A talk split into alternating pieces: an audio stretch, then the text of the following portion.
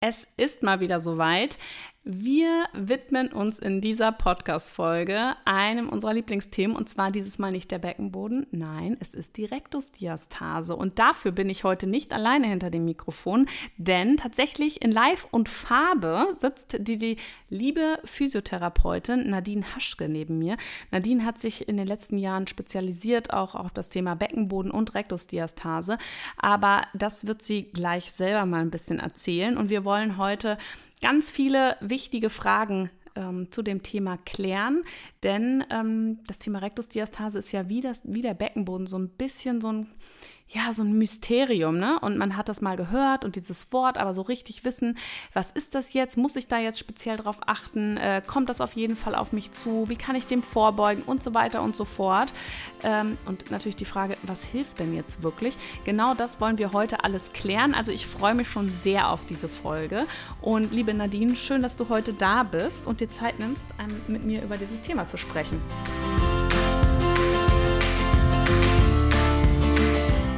Hallo und herzlich willkommen beim Mama Academy Podcast, deinem Podcast für ein ganzheitlich gesundes und erfülltes Mama-Leben. Wir sind Rike, Katharina und Nicole, eine Ärztin, zwei Mamas und drei Yogalehrerinnen. Zusammen möchten wir dich mit unserem Wissen aus dem Bereich Medizin, Yoga, Coaching und Ernährung bei der größten Transformation deines Lebens unterstützen. Als Mamas und Frauen ist es unser Herzensprojekt, dich in deine volle Kraft zu bringen.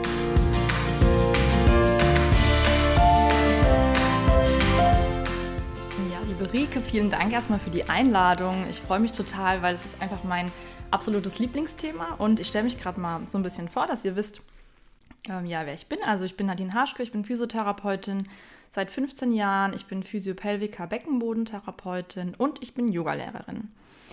Und ich habe ähm, ja in meiner Berufslaufbahn zehn Jahre auf der Entbindungsstation gearbeitet und habe da so ganz grob, ist immer ein bisschen schwer zu sagen, so um die 1000 Rektusdiastasen auch getastet. Das heißt, ähm, ja, also das geht einfach bei mir relativ zügig, ohne auch die Bauchmuskeln extrem zu belasten, sondern das geht eigentlich relativ fix. Letztes Jahr habe ich mich dann selbstständig gemacht und ja, ich biete jetzt für euch auch Physiotherapie in Frankfurt in der Friedberger Anlage an. Und ihr findet mich auch unter Soul Physio auf meiner Website oder auf Instagram. Das verlinken wir natürlich alles noch, noch mal in den Show Notes. Also wenn ihr aus Frankfurt und Umgebung kommt und auch eine Physiotherapeutin sucht und Nadine euch jetzt hier in der Podcast-Folge irgendwie anspricht, dann ähm, alle Infos findet ihr auf jeden Fall noch in den Show Notes. Was ich richtig witzig fand, ähm, Nadine und ich haben uns getroffen. Ähm, sie hatte mich angeschrieben und ähm, ich hatte aber kein Foto von ihr gesehen. Und ähm, dann kam ich zum Treffen und es war wirklich ich habe sofort gesagt, okay, wir kennen uns. Wir haben nämlich im gleichen Krankenhaus gearbeitet und ich habe ja in der Gyn gearbeitet und auch viel auf Entbindungsstationen und die Nadine war immer die Physiotherapeutin bei uns. Also es war sehr witzig und ich habe mich total gefreut, äh, weil sie mir damals schon immer sehr sympathisch war. Und ähm, ja, jetzt sitzen wir hier zusammen. Wer hätte das gedacht? Ja, ich habe vor, ich glaube, zehn Jahren, ja, ähm, knapp zehn Jahren damals da im Krankenhaus angefangen. Ähm, ja, sehr schön. Ich freue mich und ähm, ich würde mal so ein bisschen reinstarten ins Thema, okay? Genau, ähm, die Basisfrage äh, darfst du erstmal jetzt nochmal kurz zusammenfassen, damit wir wissen, ähm, worum geht es jetzt hier eigentlich in dem Thema und ist das für mich interessant. Also, was ist denn eigentlich eine Rektusdiastase? Wie würdest du das erklären? Genau, also die Rektusdiastase ist erstmal der Abstand oder die Lücke zwischen den geraden Bauchmuskeln, die sich in der Schwangerschaft formt. Und wir unter scheiden da zwischen Breite und Tiefe. Ganz grob, die Breite bildet sich einfach zwischen den geraden Bauchmuskeln, das kennt ihr alle. Wenn die dann auseinanderdriften, da habt ihr die Breite. Und die Tiefe, das ist ein bisschen spezieller und das ist auch für die Frau selbst schwieriger zu beurteilen. Die Tiefe, da geht einfach der Musculus transversus, der kleidet praktisch unseren unseren Oberkörper, unseren Bauch wie so ein Innenfutter von einem Mantel aus. Und dieser Musculus transversus, der wird einfach in der Schwangerschaft extrem gedehnt. Könnt ihr euch ja vorstellen, wenn ihr schon mal schwanger wart oder schon mal euch genauer einen schwangeren Bauch angeschaut habt. Und ja, da komme ich jetzt einfach gleich noch, weil es dazu passt. Ähm, dazu, ist das denn alles normal oder ist das nicht normal? Worauf sollte ich denn achten? Und ähm, ich würde immer sagen, dass so eine Rektusdiastase, also eben diese Lücke, wenn man da 3,5, also dreieinhalb Querfinger von der Frau reinlegen kann, dann ist das noch in Ordnung. Wenn das aber vier oder größer als vier Querfinger sind, der Abstand, also man misst einfach immer in Fingern, die nebeneinander gelegt werden, dann würde ich sagen, doch besser direkt zum Physio. Ja, also es ist ja immer so ein bisschen äh, schwierig. Ich sage auch mal so die ersten Tage nach Geburt, äh, jetzt vielleicht man bindet im Krankenhaus. Ich meine, da ist ja auch viel los und ähm, da dann so zu gucken, oh, wie, wie groß ist das und ähm, da muss man ja sich schon auch so ein bisschen darauf verlassen, dass man auch tatsächlich untersucht wird und dass da wirklich auch jemand äh, mal äh, nachschaut und dann auch sagt, oh, das ist jetzt aber so groß, denn die Werte, die gelten jetzt wirklich für direkt nach der Geburt. Also wir haben ja, alle Frauen haben nach der Schwangerschaft eine Rektusdiastase. Das ist einfach etwas, was physiologisch ist, weil wie Nadine eben auch gesagt hat, der Bauch wird einfach extrem groß in der Schwangerschaft, der dehnt die Muskulatur auf und ähm, wenn wir uns dann wenn der Bauch dann wirklich innerhalb von Sekunden leer ist auf einmal, äh, dann ist das natürlich alles weich und überdehnt und da ist eine kleine Lücke zwischen diesen schönen Sixpack-Muskeln, die ja jeder kennt, die auf beiden Seiten laufen und da ähm, sollte einfach die Lücke nicht zu groß sein. Ist sie zu groß, auch bitte keine Panik. Man kann etwas tun und genau das ist es. Man sollte nämlich die Frauen herausfischen, die doch wirklich auch nochmal spezielle Unterstützung brauchen. Ähm, Gerade auch am besten schon sehr, sehr früh, damit man da nicht eben noch mehr Schaden anrichtet, als ähm, notwendig ist, oder? Ja, absolut. Denn ähm, ja, oftmals der äh, Gang, gerade wenn man keine Nachsorgehebamme hat, zur ähm, Gynäkologin ist dann auch oft erst nach sechs bis acht Wochen. Und wir haben ja trotzdem schon Alltagsbelastungen, die auf uns und unseren Körper zukommen nach einer Geburt, gerade wenn es vielleicht auch nicht das erste Kind ist. Also von dem her ist es wirklich wichtig, wenn du jetzt noch schwanger wärst und uns zuhörst, ähm, dass du darauf einfach auch ein bisschen geprimed bist, dass dich jemand in den ersten Tagen nach der Geburt untersucht und einmal schaut, gehörst du denn zu denjenigen Frauen, die vielleicht schon relativ früh auch noch jemanden haben sollten, der sich ähm, explizit um sie und ihre Rektusdiastase kümmert. Gut, also jetzt mal ganz grob geklärt, was ist eine Rektusdiastase? Wir messen einmal die Breite und wir messen die Tiefe. Und da das einfach für einen selber oft schwierig ist mit der Tiefe, zu gucken, wie weit rutschen denn jetzt meine Finger eigentlich in meinen Bauch hinein und ähm, ist das wirklich sehr, sehr weich, was ja eigentlich das Entscheidende ist, ähm, kann man trotzdem die Breite der Rektusdiastase auf jeden Fall mal als grobes Maß nehmen, weil wenn die sehr breit ist, dann wird auch die Tiefe hoch sein.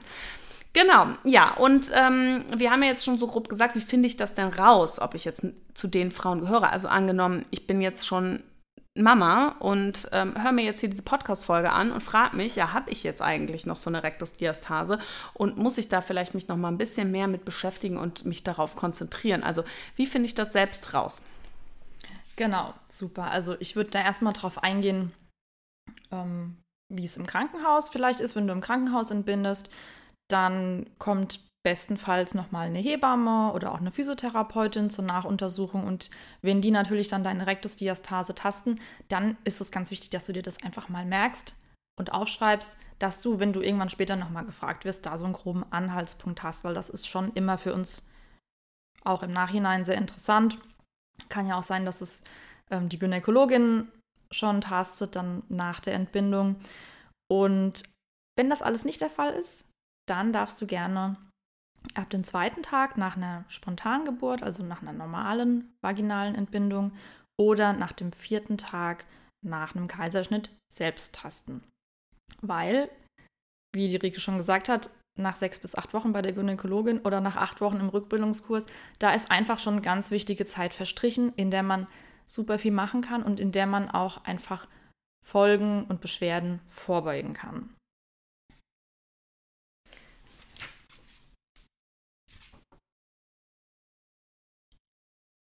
Genau. Und dann ging es ja darum, ähm, ja, so, wie finde ich dann eben raus, auch wenn eine Zeit verstrichen ist, gehöre ich dann dazu, habe ich denn so eine größere Rektusdiastase?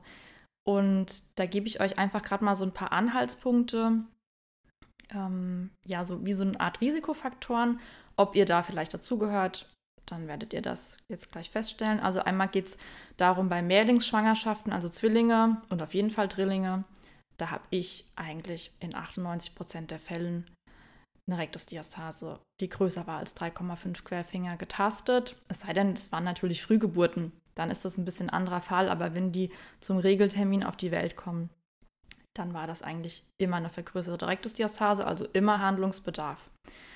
Auch das gleiche bei sehr großen, sehr schweren Kindern, also jetzt hier zum Beispiel 4 Kilo plus für eine Frau mit einem, ich sag jetzt mal, normalen Körpergewicht, immer im Verhältnis zum mütterlichen Körper sehen.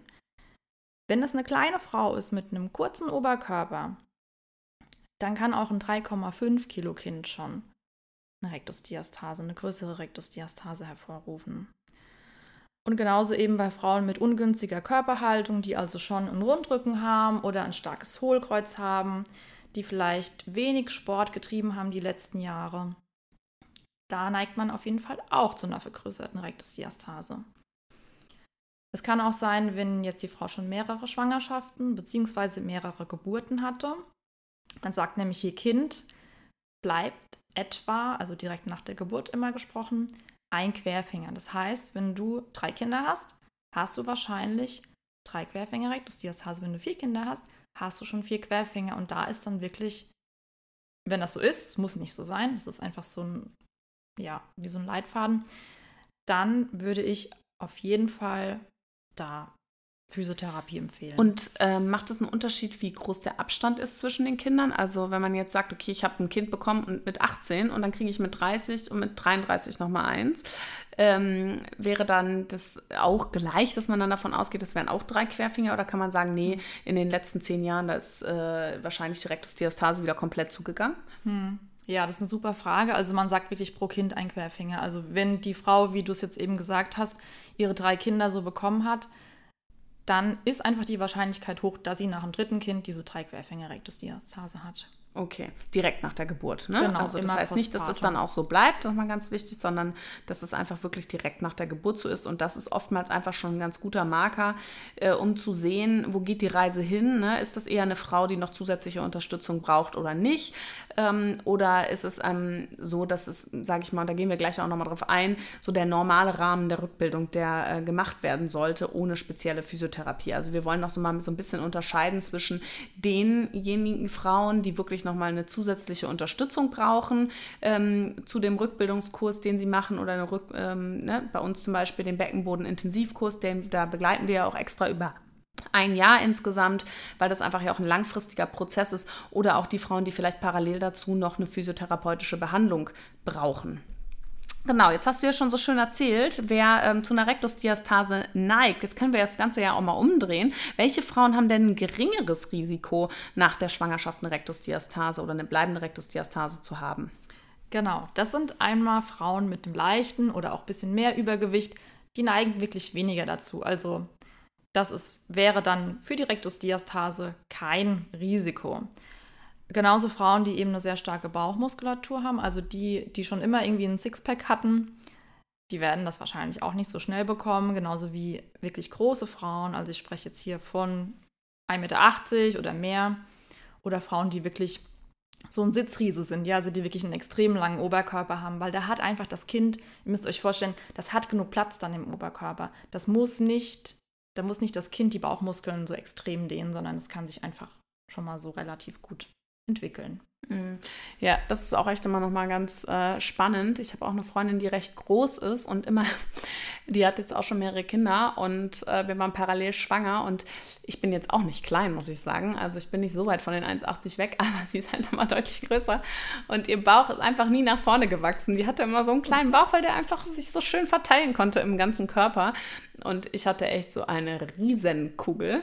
Ähm, ja, es äh, ist interessant und klar, macht ja auch total Sinn, ne? wenn das Kind keinen Platz hat, nach oben und unten zu wachsen, dann muss es halt nach vorne wachsen und dann drückt es halt die Bauchmuskulatur im Endeffekt oder die Gebärmutter drückt dann die Bauchmuskulatur weiter auseinander und dann hat man da gegebenenfalls einfach mehr ähm, mehr Breite, aber es kommt da ja auch auf die Spannkraft drauf an. Ne? Also wie mhm. du schon gesagt hattest, wenn ich jetzt vorher viel Sport gemacht habe und da schon immer relativ ähm, viel auch für mein Bindegewebe bzw. meine Muskulatur ähm, getan habe, dann ist auch die Chance hoch, dass sich das wieder besser zurückbildet. Ja, richtig. Ja. ja, auf jeden Fall. Cool. Sehr schön. Also, wir haben jetzt schon so ein bisschen was äh, gehört. Äh, vier Querfinger jetzt mal ungefähr. Äh, nehmen wir uns mal als ein großes, dickes Maß für, ist dann nach der Geburt erstmal okay, Wochenbett abwarten, ne, so ein bisschen Rückbildung anfangen im Wochenbett und kann ich erstmal so den normalen Weg gehen oder bin ich doch jemand, der sich vielleicht schon frühzeitig um physiotherapeutische oder Expertenhilfe kümmern sollte? Wie ist das denn jetzt so? Also angenommen, tatsächlich erwischen wir jetzt hier bei den Zuhörerinnen mal so ein paar Frauen, die noch vor der Entbindung stehen oder gerade noch frisch im Wochenbett sind und jetzt ihre Rektusdiastase tasten oder tasten lassen und merken, okay, die ist tatsächlich noch vier Querfinger oder größer. Äh, wie es denn jetzt weiter? Genau, also da ist es natürlich toll, wenn ihr eine Gynäkologin habt, wie die Rike, die sich dafür interessiert und die sich auch gut auskennt und die euch eben in der Schwangerschaft schon betreut, dann oder eben zum Entbindungstermin auch betreut, da wird das Ganze dann auch noch interessanter. Und sie euch dann vielleicht, was sie eben euch selbst an die Hand geben kann, da gibt es ein paar Hilfen, da kann Rike auch gleich nochmal drauf eingehen, und euch auch ein Physiotherapie-Rezept ausstellt. Das wäre super. Und in der Physiotherapie, also angenommen, du hast ein Rezept bekommen, dann würde ich dir echt ans Herz legen, dass du dir jemanden suchst, eine Therapeutin, die bestenfalls eine Beckenbodenfortbildung hat und Woltertherapeutin ist. Oder Woltertherapeutin ist. also nur Wolter. Jetzt ist es Test, okay, what ist das? Was ist Woltertherapie? Also äh, erklär das mal bitte. Das äh, ist, glaube ich, nicht so, äh, kennt nicht jeder. Genau, das kennt nicht jeder, das stimmt. Also viele kennen das so ähm, nicht aus dem Erwachsenenbereich, sondern aus dem Kinderbereich, weil es da super erfolgreich angewandt wird. Woltertherapie ist eine Technik, die ein Arzt entwickelt hat vor vielen, vielen Jahren, der herausgefunden hat, dass wenn er an bestimmten Knochenvorsprüngen seine Finger hinlegt und Leichendruck ausübt, es eine Veränderung der Wirbelsäulensteuerung gibt und einen Einfluss aufs Nervmuskelsystem. Heißt im Klartext, deine Nerven arbeiten, deine Muskeln arbeiten, deine Wirbelsäule arbeitet und dadurch kann sich einfach dein Becken anders im Raum einstellen. Wir haben ja in der Schwangerschaft einfach hauptsächlich dieses starke Hohlkreuz. Es gibt auch Frauen, die haben das nicht. Die haben dann eher so ein, so Rundrücken bis runter in die Lendenwirbelsäule. Beide Formen sind aber ungünstig und ja, so richtig schön ist die Lendenwirbelsäule und das Becken eigentlich in der Schwangerschaft nie eingestellt. Und mit dieser Wolter-Therapie ist wirklich eine super Technik, kann man diese Beckeneinstellung ändern. Und das heißt, du würdest dich dann da behandeln lassen. Das Ganze ist, kann man sich so vorstellen, wie eine Technik, die aktiv und passiv gleichzeitig ist. Also als Patientin hat man eine bestimmte Ausgangslage, Seitlage, Rückenlage oder du liegst auch auf dem Bauch und die Therapeutin drückt eben auf diesen Knochenvorsprüngen und dein Körper aktiviert sich, dein Becken stellt sich ein bisschen um und du merkst irgendwie, du hast ganz viel Spannung im Körper und deine Muskulatur arbeitet und eben vor allem dieser Musculus transversus, der eben unsere Bauchhülle auskleidet, der arbeitet. Und da sind einfach meine Erfahrungen wirklich so gut, wenn du das anwendest und noch eine Beckenbodentherapie natürlich dazu, weil ja von innen untersuchen können ist natürlich schon ein großer Vorteil. Dann hat man da super gute Erfolgschancen, dass Direktusdiastase einfach direkt angesprochen wird und sich verkleinern kann. Und auch ne, von unten her, also was wir vorhin gesagt hatten mit der Tiefe, dass die auch von unten her sich wieder schließt. Ja, super spannend, denn ähm, wenn ihr unsere Podcast-Folgen da schon ein bisschen reingehört habt, dann habt ihr bestimmt auch schon mitbekommen, dass die Rektusdiastase und der Beckenboden miteinander zusammenspielen. Ansonsten ähm, bekommt ihr bei uns auch ganz viele Informationen in unserem kostenfreien Webinar ähm, Postpartum Power, dein starker Start in die Rückbildung bzw. dein starker Start nach Geburt. Ähm, da verlinke ich euch auch nochmal den Link zum kostenfreien Webinar unten in die Show Notes. Da erkläre ich das nämlich auch nochmal. Da bekommt ihr ganz viel medizinischen Input nochmal von meiner Seite auch zu dem Thema Rektusdiastase und Beckenboden. Also das Webinar auf keinen Fall verpassen. Und ähm, ja, deswegen ist das natürlich eine super Kombi. Und wir können ja auch nochmal sagen, wie man denn jetzt, wenn man jetzt nicht gerade hier in Frankfurt, Rhein-Main-Gebiet wohnt, sondern ähm, irgendwo anders in Deutschland, Österreich oder auch der Schweiz, dann ähm, wie kann ich dann so eine Beckenboden- und Physiothera ähm, Rektusdiastasen-Physiotherapeutin finden? Hier kommt ein bisschen Werbung, denn ich möchte euch heute von Einfach Elterngeld erzählen und euch das Unternehmen vorstellen. Von mir eine absolute Empfehlung aus eigener Überzeugung, denn Einfach Elterngeld hat mich und ähm, ja meinen Mann im vergangenen Jahr bei dem gesamten Prozess rund um das Elterngeld begleitet und auch beraten.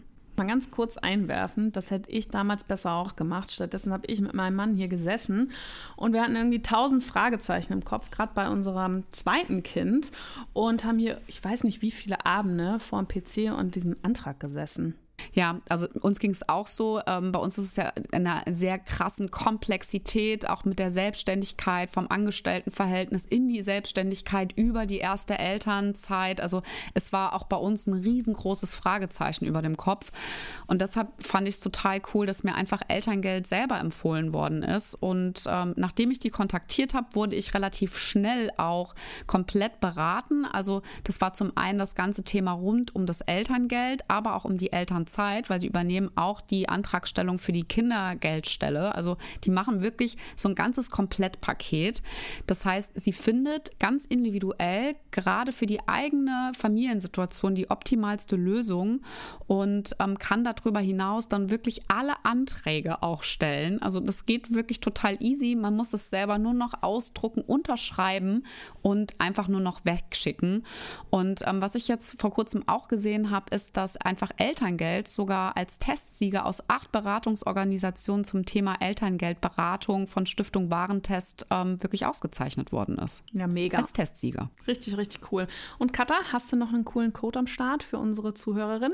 Ja klar, und ich habe in meiner eigenen Elterngeldberatung tatsächlich direkt nach einem Code gefragt, weil ich es von Herzen empfehlen kann. Mit dem Code MAMACADEMY5 erhaltet ihr 5% auf alle Elterngeldberatungen, ganz einfach buchbar unter www.einfach-elterngeld.de slash Beratung und der Code ist gültig bis zum 31.03.2024. Und jetzt würde ich sagen, geht's weiter im Podcast. Ja, also die Voiter-Therapeuten, das ist wirklich ein bisschen eine Sucherei. Ähm, das, das müsstet ihr googeln. Das müsstet ja, ja. ihr leider googeln. Voiter-Therapeuten in eurer Umgebung.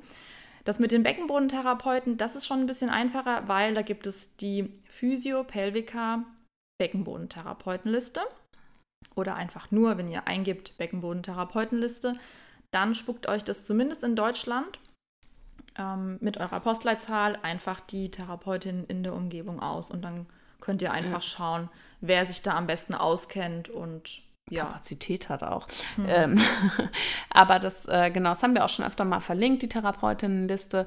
Also da mal reinschauen, ähm, denn nicht jede Physiotherapeutin hat sich auf dieses Gebiet spezialisiert und da das doch ein sensibles Thema ist, ähm, gerade auch mit dem Thema Beckenboden, wo man ja auch ähm, wenn die Physiotherapeutin eben nicht von vaginal untersucht, ähm, ja auch nicht so richtig Feedback bekommt, macht man das jetzt richtig oder nicht. Ja, ähm, da wäre es mir schon auch immer wichtig, ähm, euch da an spezielle Therapeuten ähm, zu empfehlen, die wirklich sich auskennen, die das über eine gute Ansage mit euch machen können, die aber auch vielleicht selber mal tasten können und die euch da einiges zeigen können, weil das ist so, so wichtig, einmal wirklich zu verstehen, wie mache ich das richtig und auch dem, den ähm, Problemen so ein bisschen auf den Grund zu gehen denn auch nicht jede Frau ähm, sollte oder muss nach der Geburt noch mehr in die Kräftigung gehen. Vielleicht ist da auch erstmal ein Detonisieren, also ein Entspannen notwendig, um dann ein richtiges Training in, anzuschließen. Also das äh, ist auf jeden Fall ganz wichtig, da auch zu gucken, dass ihr einen guten, qualifizierten Therapeuten oder Therapeutin für dieses ähm, Gebiet findet. Denn ähm, ja, auch bei uns Ärzten macht ja auch nicht ähm, der Augenarzt, meine gynäkologische Untersuchung. Wir sind alles Ärzte. Ich glaube, da kann man sich das am ehesten so ein bisschen drunter vorstellen. Ja, so, jetzt aber, äh, was kann ich denn selber noch tun? Also, ähm, wenn ich jetzt sage, ähm, gut, Direktusdiastase, also diese ganz großen Diastasen, das sagen wir auch immer in unserem Intensivkurs. Wir haben da so einen Leitfaden, Teilnehmerleitfaden, ne? wie kann man unsere Kurse alle machen und da ist auch immer der Punkt aufgeführt, wir haben eine Anleitung, Videoanleitung, wie taste ich meine Diastase und wenn man dann selber merkt, okay, die Diastase ist sehr groß, ist immer unsere Empfehlung wirklich, okay, du bist ja eine von denjenigen, die braucht eine zusätzliche Unterstützung. Ja, und jetzt aber mal angenommen, okay, meine Rectusdiastase ist kleiner als ähm, vier Querfinger, vielleicht ist sie bei zwei Querfingern nach der Geburt. Auch da benötigt es eine Rückbildung. Und jetzt kannst du mal so ein bisschen gerne noch mal erzählen, was kann man denn dann so machen? Genau, super Thema. Also, jetzt geht es erstmal darum, ne, was könnt ihr selbst so generell erstmal tun, weil viele Frauen wollen sich ja total gerne bewegen und sind dann super glücklich, ähm, dass sie endlich wieder ohne großen Bauch halt Sport machen können. Und da gibt es einfach zu beachten, ähm, ja, Sport ist gut, aber erstmal alles in Absprache mit eben deiner Gynäkologin oder deiner Physio, weil die kennt deinen Körper bereits und die kann zu dir genau sagen, hier, für dich ist zum Beispiel Yoga eher geeignet als Radfahren oder Inlinerfahren eher geeignet als Schwimmen. Diese ganzen Sportarten, die belasten den Beckenboden nicht und die belasten die Rektusdiastase nicht, aber auch zum Beispiel beim Yoga müsste man ein bisschen gucken, ne? weil wenn du jetzt irgendwie was im Stütz machst, also so Planks machst, das ist natürlich zu viel für deine Rektusdiastase am Anfang. Also das ist alles immer so ein bisschen mit Anleitung zu sehen und mit Rücksprache zu sehen.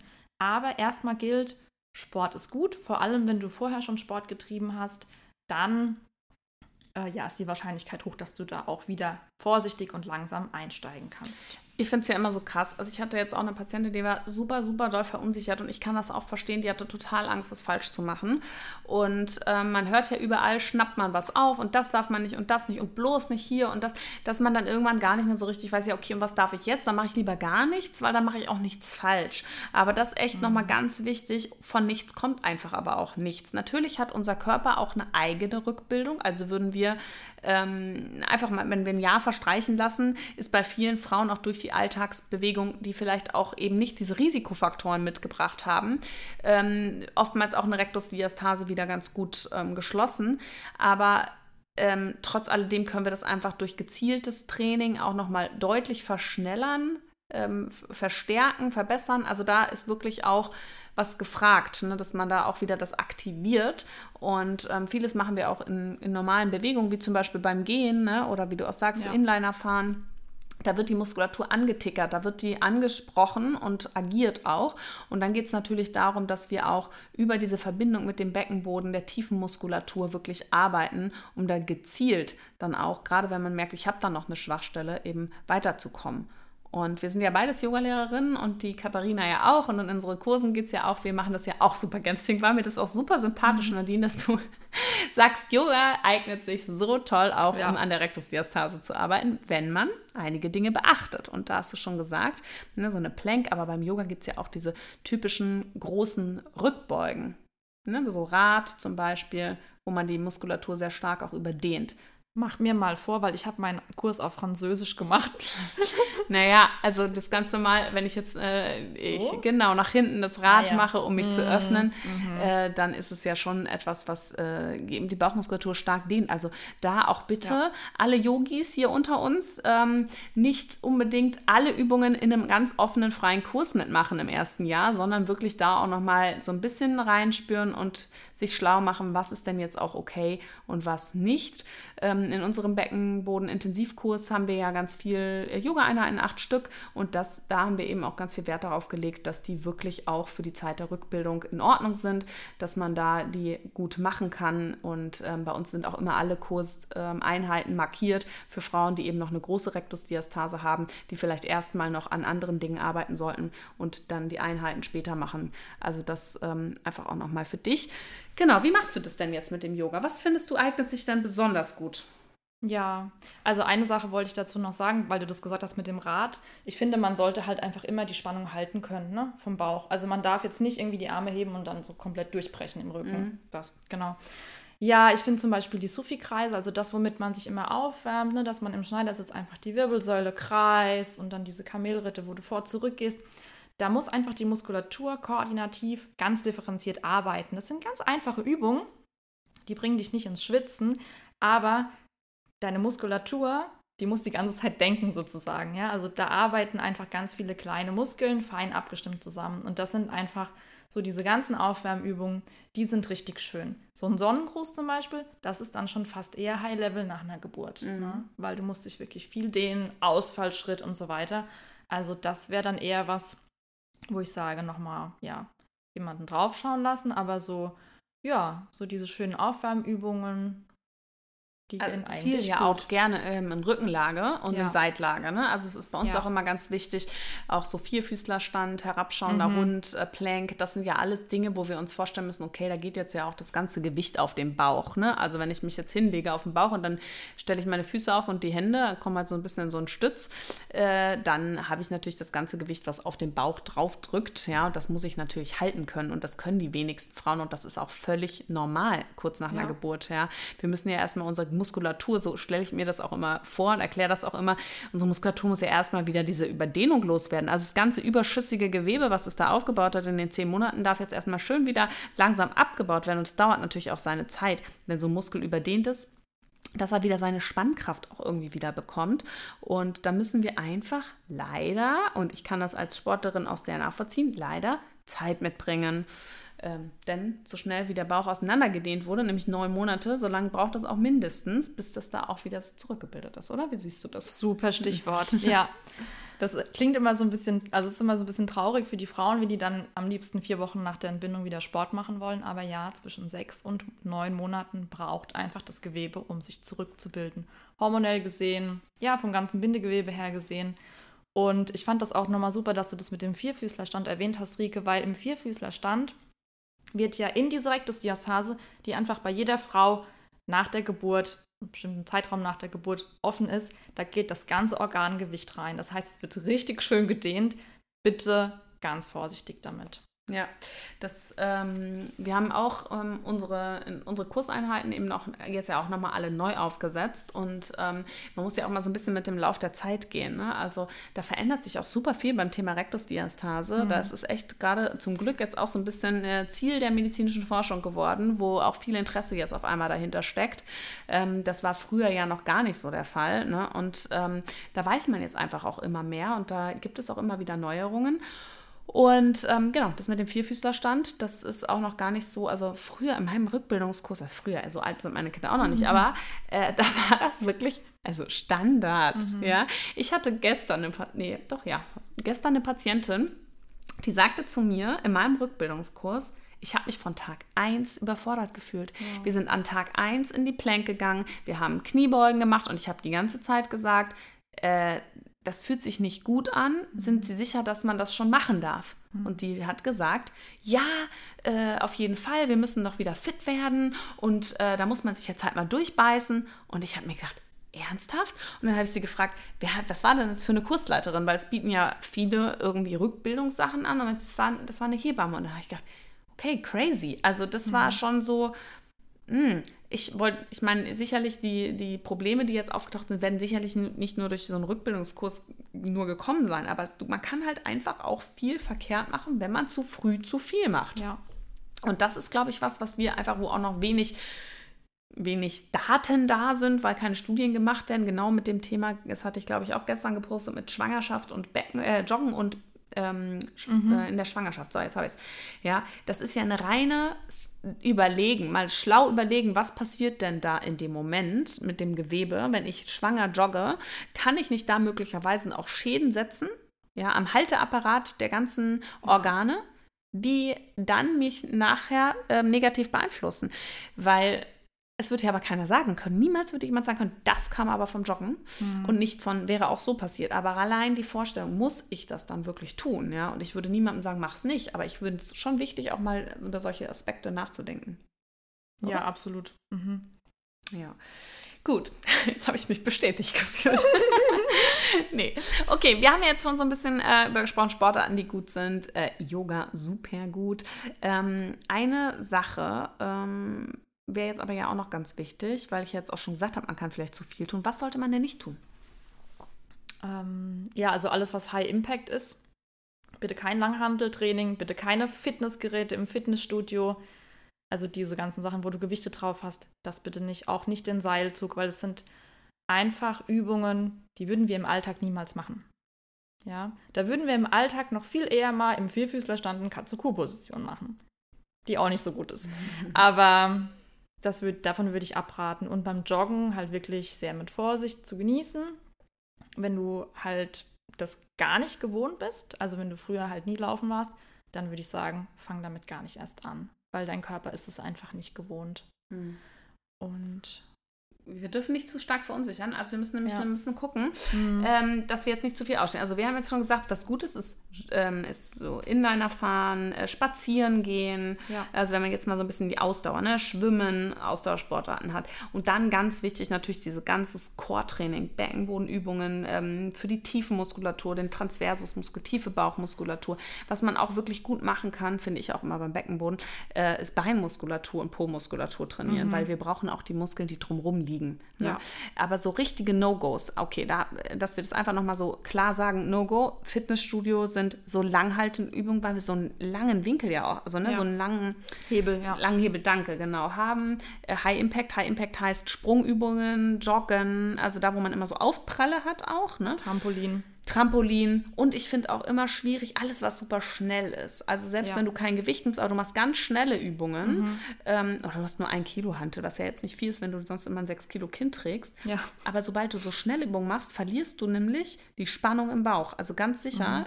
presst man dann eher nach außen, als dass man wirklich die tiefe Bauchmuskulatur festhält. Richtig, genau. Ne? Also wenn du jetzt so Sprünge machst, ein Rechtsfuß vor, linker Fuß vor, dann das kann man am Anfang nicht halten. Ja, und ich finde ja auch wichtig ist immer, sie erstmal zu gucken, kann ich die Bauchmuskulatur anspannen, kann ich es halten und dann eben, das, das sollte man in, ja in seine Übungen jedes Mal auch integrieren, ja. Mhm. Und dafür braucht es oftmals Zeit, weil man sich erstmal krass konzentrieren muss, das erst anzuspannen auch irgendwie. Ja. Genau, also, ne, also starke Gewichte, schnelle Übungen, Fitnessstudio, ähm, Geräte ähm, und diese ganzen High-Impact-Sachen, so, das sind so die Dinge. Wie ist es mit dem Tragen? Tragen, Baby in der Trage tragen und so? Ah, super Thema. Also, gut ist es natürlich immer, wenn du das Baby, gerade wenn es schon ziemlich schwer ist, wenn es jetzt mit vier Kilo auf die Welt kommt und man dann eh schon zu einer größeren Rektusdiastase neigt, dass du dann das Kind auf jeden Fall körpernah trägst. So körpernah wie möglich. Wenn man das jetzt am langen Arm im Maxi-Cosi rumschleppt, dann muss man sich mal vorstellen, von der Physik her, was dann da für ein Gewicht auf deine Rektusdiastase und auf deine Bauchmuskeln einwirkt. Es ist einfach krass. Es ist nicht gut. Also dann würde ich mir da wirklich was überlegen, wie man sowas vermeiden kann mit Maxi-Cosi im, weiß ich nicht, einen ganzen Weg durchs Parkhaus zum Beispiel zum Arztbesuch zu gehen oder so. Es ist einfach ungünstig. Mm, Aber am Körper dran ist für die Rektusdiastase ganz gut. Ja, super, Ja. das ist gut. Für den Beckenboden ist nicht so gut, aber für die. Ich bin so ein, also meine Kinder, der erste war so ein Tragling, wirklich. Den haben wir uns gestern ich mich mit meinen Muttis getroffen, abends auf dem Wein und dann haben wir wieder gelacht, weil wir einfach echt so 15 Kilometer mit diesen Kindern gelaufen sind.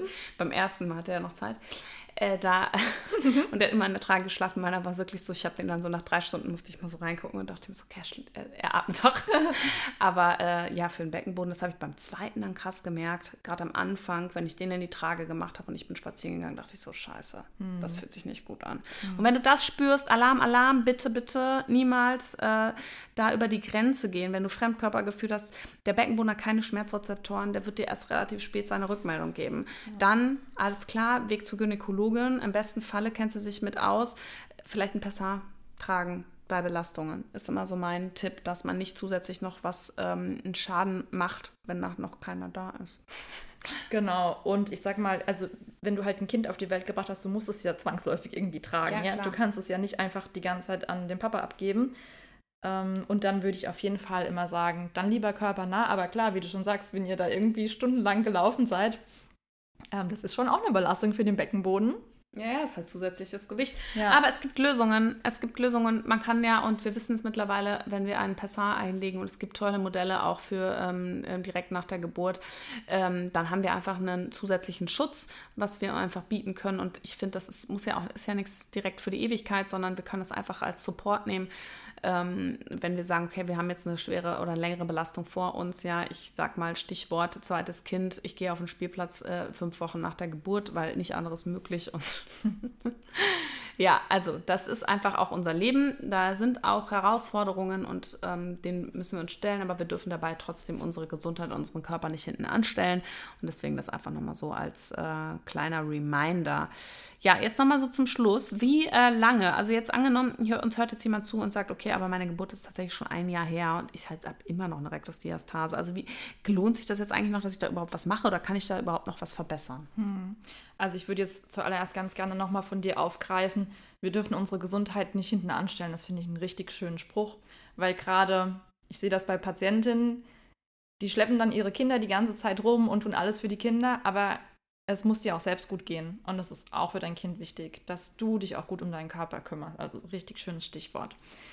Ähm, genau, wie lange macht man noch was für die Rektusdiastase? Ja, also wenn du eine Rektusdiastase hast von mehr als einem Querfinger, ein Querfinger bleibt oftmals nach einer Geburt. Ja, wenn du schon mal ein Kind gekriegt hast, kann es einfach sein, dass das nach dem ersten oder nach dem zweiten oder wie auch immer, dass einfach ein Querfinger noch bleibt. Wenn es aber mehr ist, würde ich sagen, lass dich untersuchen, tu was für dich und ja, im Zweifelsfall lieber einmal mehr untersuchen lassen. Ja, also wenn du sagst, ich habe dafür eigentlich nie was getan oder ich bin mir nicht sicher, ob das, was ich jetzt nach der Geburt getan habe, so das Richtige war, dann geh lieber nochmal zur Gyn, geh lieber nochmal zur Physio und also wenn es wenn es nicht nötig ist, wird dir das dann diejenige schon sagen. Ne? Aber man kann immer noch was verbessern, ne? Ja, definitiv, ja. auf jeden Fall. Also das ist ja wie bei allem. Ja, ne? sehr gut. Ja. Das äh, wollte ich auch hören und euch nämlich damit nur Mut machen, da auch, auch wirklich nochmal anzugehen. Denn was sind denn so Folgen von der Rektusdiastase oder Beschwerden? Mhm. Also das Krasseste, was ich gesehen habe bei Patientinnen, die nach ihrem Klinikaufenthalt dann zu mir nochmal ambulant in die Physiotherapie kamen, die aber auch wirklich ihre Übungen nicht gemacht haben und das große Kind die ganze Zeit geschleppt haben. Die eine hatte wirklich fünf Wochen ähm, nach der ersten Therapie bei mir einen Bandscheibenvorfall, weil sie einfach wirklich alles falsch gemacht hat, was sie falsch machen konnte. Das ähm, war gemein, aber es ist, also sie hat einfach einen Bandscheibenvorfall gekriegt und hat sich dann gewundert. Und die andere Patientin, die hatte wirklich eine Uterus, also eine Gebärmuttersenkung Grad 2 gekriegt. Mhm. Und wirklich Innerhalb, alles innerhalb der ersten Monate nach Entbindung. Und das kommt man schon auf Rektusdiastase auch zurück. Ähm. Würde ich auf jeden Fall auf die, weil die hatten wirklich riesen Rektusdiastasen. Also ich sag mal, das waren dann irgendwas zwischen sechs und acht Querfinger direkt okay. nach Geburt. Und da ist einfach sofortiger ja. Handlungsbedarf, weil ich einfach diese zwei Sachen gesehen habe und die haben sich mir so eingebrannt, dass ich das wirklich allen ans okay. Herz lege. Und was sind so, so typische Beschwerden jetzt, äh, kleinere Beschwerden, die man haben kann von der Rektusdiastase? Mhm. Also das ist dann immer ein bisschen schwierig zu unterscheiden, ne? aber Rückenschmerzen, ja, auch wieder so ein, so ein Gefühl, dass einfach der Beckenboden keine Kraft hat, bisschen Fremdkörpergefühl, also wirklich die, die auch mit der Senkung mhm. einhergehen, weil klar, das gehört ja auch zusammen. Mhm. Ne? Also ja. Wie ist es mit Darmbeschwerden? Hatte ich weniger gesehen tatsächlich. Ja, also denkt man ja auch oft, dass man den Druck nicht so aufbauen kann, wenn man dann einen Stuhlgang hat, dass das dann gar nicht so richtig ähm, klappt, weil man, ja, wenn man den Druck im Bauch ähm, aufbaut, dass es dann halt nicht so richtig runtergeht. Mhm. Ähm, genau, ja, krass. Also, super spannendes Thema auf jeden Fall. Eine Abschlussfrage habe ich jetzt aber noch. Was ist denn, wenn ich jetzt wieder schwanger werden möchte und ich habe noch eine Rektusdiastase? Ja, super Frage. Also ich würde die Patientin auch gerne in der Schwangerschaft schon sehen und behandeln, weil es gibt einfach ganz viel, was du zeigen kannst an Bewegungsübergängen. Wie komme ich aus dem Liegen ins Sitzen? Wie trage ich vielleicht mein, ne, die hat ja dann schon ein größeres Kind, wie trage ich mein größeres Kind, wenn es noch getragen werden muss? Ja, wie bewege ich mich überhaupt? Und das würde ich auf jeden Fall immer empfehlen, dass man dann einfach, und wenn es nur für ein paar Termine ist, nochmal kommt und eine Einzeltherapie in Anspruch nimmt. Es steht euch Frauen zu. Ja, das ist auch nochmal ganz wichtig, weil sich ja doch einige ähm, widerstreben, ein Rezept auszustellen. Ähm, aber man hat das Recht auf eine Physiotherapie und äh, man darf das auch ja. einfordern. Das ist auch nochmal so ganz wichtig zum Schluss. Ja. ja. super. Vielen, vielen Dank auf jeden Fall, dass du heute da warst, dass du dir die Zeit genommen hast und hier nochmal so ein bisschen Klarheit in das Thema gebracht hast und auch nochmal so ein bisschen dafür aufmerksam gemacht hast, dass es wichtig ist für einige Frauen doch parallel auch eine physiotherapeutische Begleitung zu haben, Expertin an der Seite und das für ähm, und dass man es so ein bisschen jetzt hier auch noch nochmal so unterscheiden kann. Ne? Wer kann wirklich gut ins Rückbildungstraining gehen? Vielleicht nochmal zum Schluss, wie lange würdest du sagen, braucht die Rektusdiastase? Wir haben schon gesagt, sechs bis neun Monate braucht es ungefähr bis das Gewebe. Was würdest du sagen, was ist so ein guter Zeitraum für Rückbildung? Wie, wie lange? Die Rektusdiastase braucht Ja, so insgesamt mit dem Becken. Wie lange sollte man sich darum kümmern auch? Mhm. Also wenn du Physiotherapie machst, sollte das nach einem Jahr auf jeden Fall durch sein, dann das Thema. Mhm. Ne? Also sechs bis neun Monate ist eigentlich schon ganz gut angesetzt. Es sei denn, die Frau hatte halt vorher schon Beschwerden, wie eine Wirbelsäulenverkrümmung oder so, dann kann das auch mhm. mal ein Jahr dauern. Ja. Ja. Aber so Physio äh, Rückbildung ja generell, oftmals sind so. die Kurse ja nur so sechs bis acht Wochen. Mhm. Was sagst du?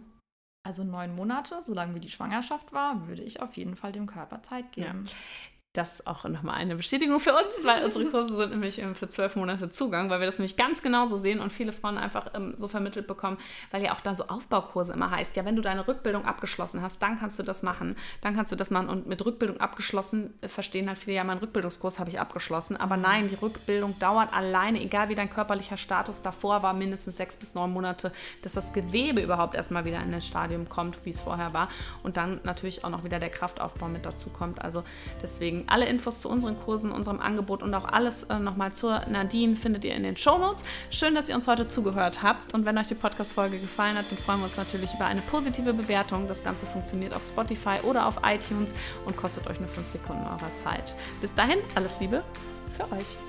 Vielen, vielen Dank, liebe Rike.